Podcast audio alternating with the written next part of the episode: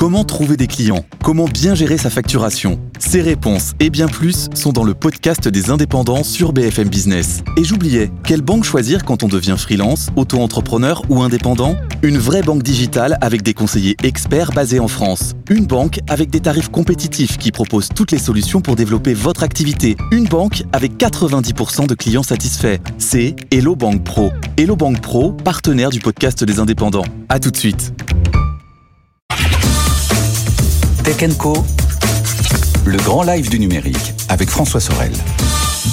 Voilà le retour de Tech Co sur BFM Business et en ce mardi 21 février, je vous le disais, une spéciale intelligence artificielle. On en parle en pointillé dans Tech Co depuis quelques semaines, voire quelques mois, mais là tout s'accélère. Évidemment, il y a eu ChatGPT, évidemment, il y a eu toutes les dérives, euh, les réactions de Google, de Microsoft, mais avec Frédéric, on s'est dit que ça valait peut-être le coup de vous proposer alors ce soir une spéciale IA de deux heures et peut-être imaginer quelque chose d'un peu plus ambitieux. On aura l'occasion d'en reparler. Nuit de l'intelligence Et pourquoi pas la nuit de l'IA euh, Parce que l'IA finalement, elle est partout. Euh, dans votre dans votre commande Uber Eats, euh, sur TikTok, dans Netflix. Euh, enfin voilà. Trois Français sur cinq ont déjà utilisé l'IA sans enfin sans. Votre playlist Spotify est faite par l'IA. Ce sont quelques exemples qu'on peut vous donner, mais elle est, elle est vraiment partout.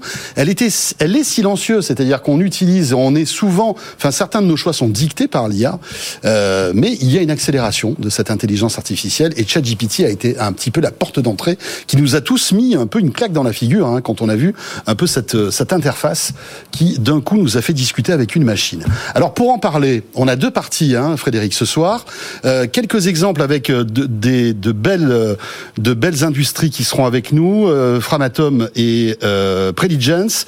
Après, on s'intéressera à l'éducation euh, tout à l'heure aussi, à l'éthique de l'IA, parce que ça soulève évidemment beaucoup de questions, même parfois philosophiques. Et à partir de 21h, entre 21h et 22h, là, nous en parlerons avec Luc Julia, qui est un spécialiste de l'intelligence artificielle qui sera avec nous, Jérôme Colombin, et puis nous aurons deux spécialistes de la robotique aussi, Bruno Maisonnier qui est le papa de Aldébaran, mhm. euh, mais aussi euh, Jérôme Monceau qui euh, est en train de créer sans doute l'un des robots les plus prometteurs du moment euh, avec la société Enchanted Tools. Voilà le menu. N'hésitez pas à réagir sur le compte Twitter de, de Tech Co. Frédéric, nos deux invités pour commencer parce que l'IA dans l'industrie, ça fait un moment que ça existe. Hein. Tu en parles souvent dans Tech Co Business. Nous aussi, on l'évoque et je vous présente nos deux invités. Vincent Champin est avec nous ce soir. Bonsoir Vincent. Bonsoir. Vous êtes senior exécutif, vice-président chez Framatom. Voilà, boîte spécialisée dans le nucléaire depuis de très nombreuses années. Euh, voilà, vous équipez des centrales, euh, très belle boîte française bien sûr, et euh, Preligence avec Renaud Aliou qui est avec nous. Bonsoir Renaud. Bonsoir. Vous êtes donc le cofondateur euh, de cette société qui, euh, en fait, est spécialisée dans l'utilisation de l'intelligence artificielle pour traiter de grandes quantité de données à des fins militaires. C'est-à-dire que vous, euh, entre autres, vous euh, scrutez euh, toutes les images satellites et vous arrivez à en, en retirer la quintessence. Ouais, c'est ça, Fred Comme dans les films. Comme dans les films, c'est ça. Mais en On- vrai. Exactement. On vous imagine comme ça, à nous surveiller avec des petits carrés, vous savez, qui se, qui se rapprochent comme ça, comme dans Mission Impossible. J'imagine que tous les deux, l'intelligence artificielle, c'est votre quotidien depuis. euh, alors, Preligence, c'est votre, c'est, c'est, c'est l'ADN de Preligence, on est d'accord? Oui, c'est depuis le, le début, ça fait maintenant euh, 4 ou 5 ans qu'on a des choses en production chez nos clients, euh, avec des choses qui tournent aujourd'hui à l'échelle euh, industrielle sur des, euh, même des données sensibles depuis plus de 3 ans. Euh, donc c'est maintenant euh, voilà, le, le cœur de la technologie chez nous. Donnez-nous un exemple, justement, d'un usage de l'IA dans l'une de vos activités.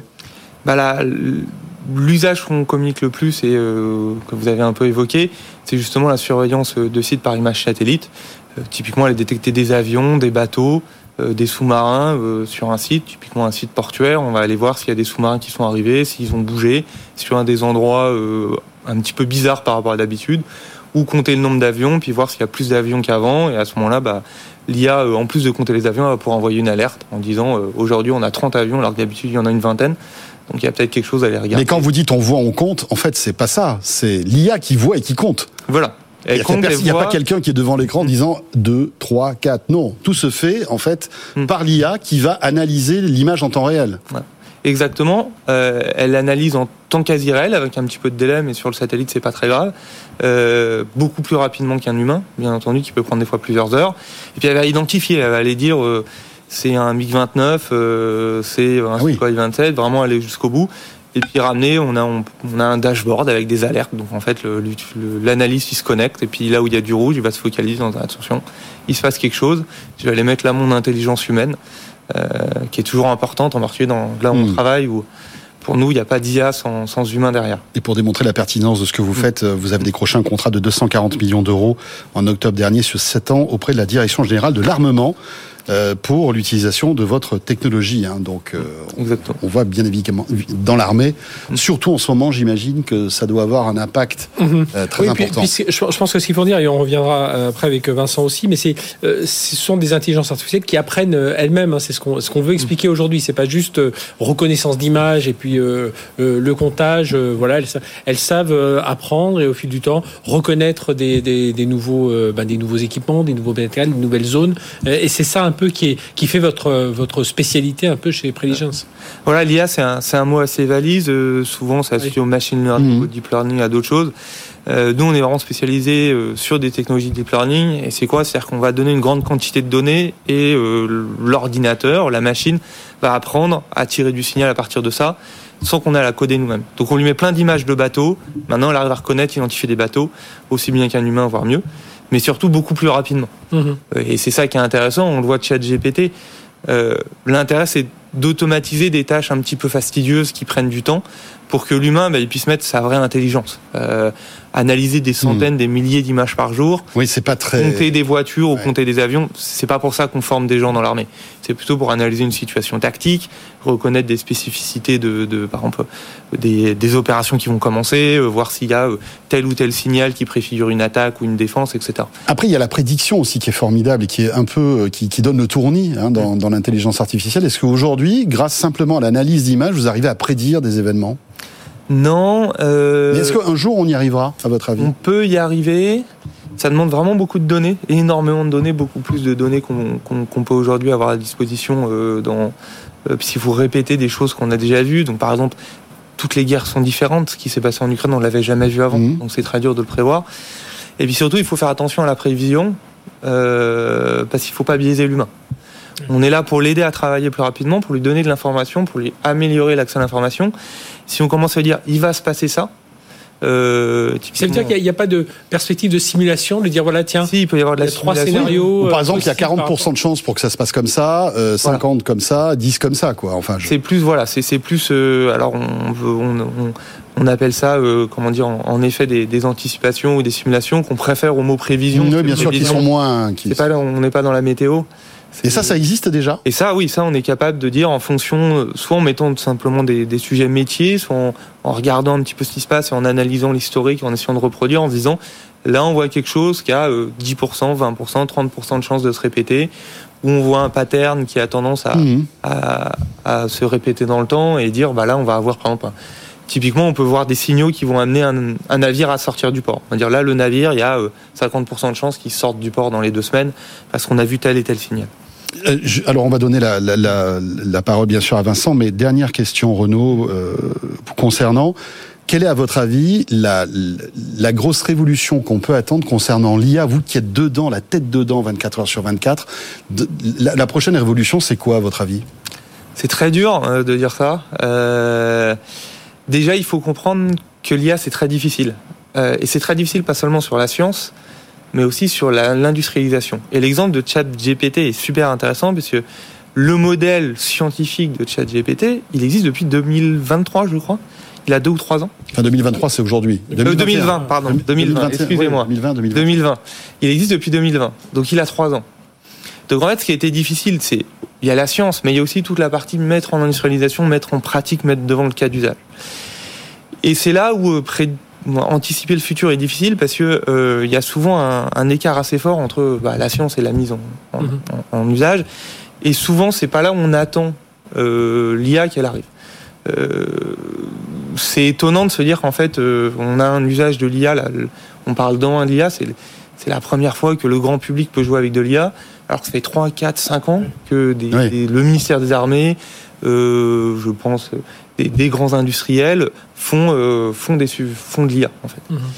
Et donc, euh, bah, je sais pas. Je pense qu'il y a des sujets autour de, du médical, moi, qui m'intéressent beaucoup, où je pense qu'on pourrait avoir beaucoup, beaucoup de choses à apparaître. Il y a énormément de startups qui misent énormément, beaucoup sur le, justement mm. l'IA et alors le quantique, qui sera un accélérateur en quelque sorte de cette puissance de l'IA. Hein. Mais ça, mm. on est dans un peu, un peu pas dans la science-fiction, mais c'est dans quelques années. Et justement, euh, euh, Vincent, quand on était un industriel, alors on, euh, vous étiez venu il y a quelques jours sur le, plateau de Tech Co Business, vous avez dit, mais nous, ChatGPT, on, on en fait presque un. Régulièrement avec tous les, ingénieurs, développeurs chez, chez Framatome. Hein.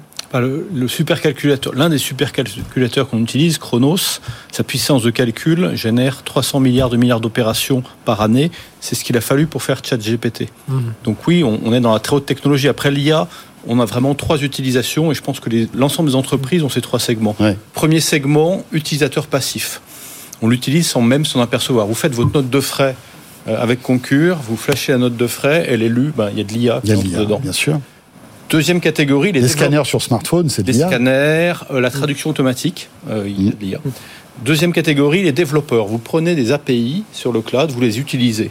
Donc là, il faut être développeur, mais il n'y a pas besoin d'être un professionnel en IA, un grand scientifique. Et ça, c'est 40% des entreprises. Euh, le premier, c'est 100%.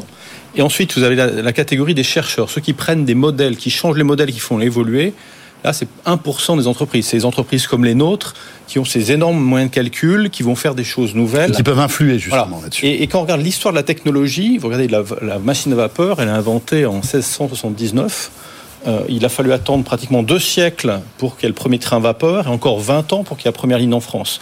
Donc entre le moment où, le 1% des chercheurs fait des choses nouvelles et la brique technologique se déploie, il se passe un peu de temps. Ce qui est exceptionnel avec l'IA, et on l'a vu avec chaque GPT, c'est que là les cycles, au lieu de prendre des décennies, mmh. voire des siècles, on a vu en, une semaine, il y avait des millions de personnes qui utilisaient ChatGPT. Mmh. Et donc toutes les entreprises, elles vont faire ce travail-là. Il y a une catégorie dans les services supports, les process de base, où on a des besoins génériques. Voilà, il y a des entreprises qui vont faire des solutions, on va les prendre, et pour faire la productivité, il faut les utiliser.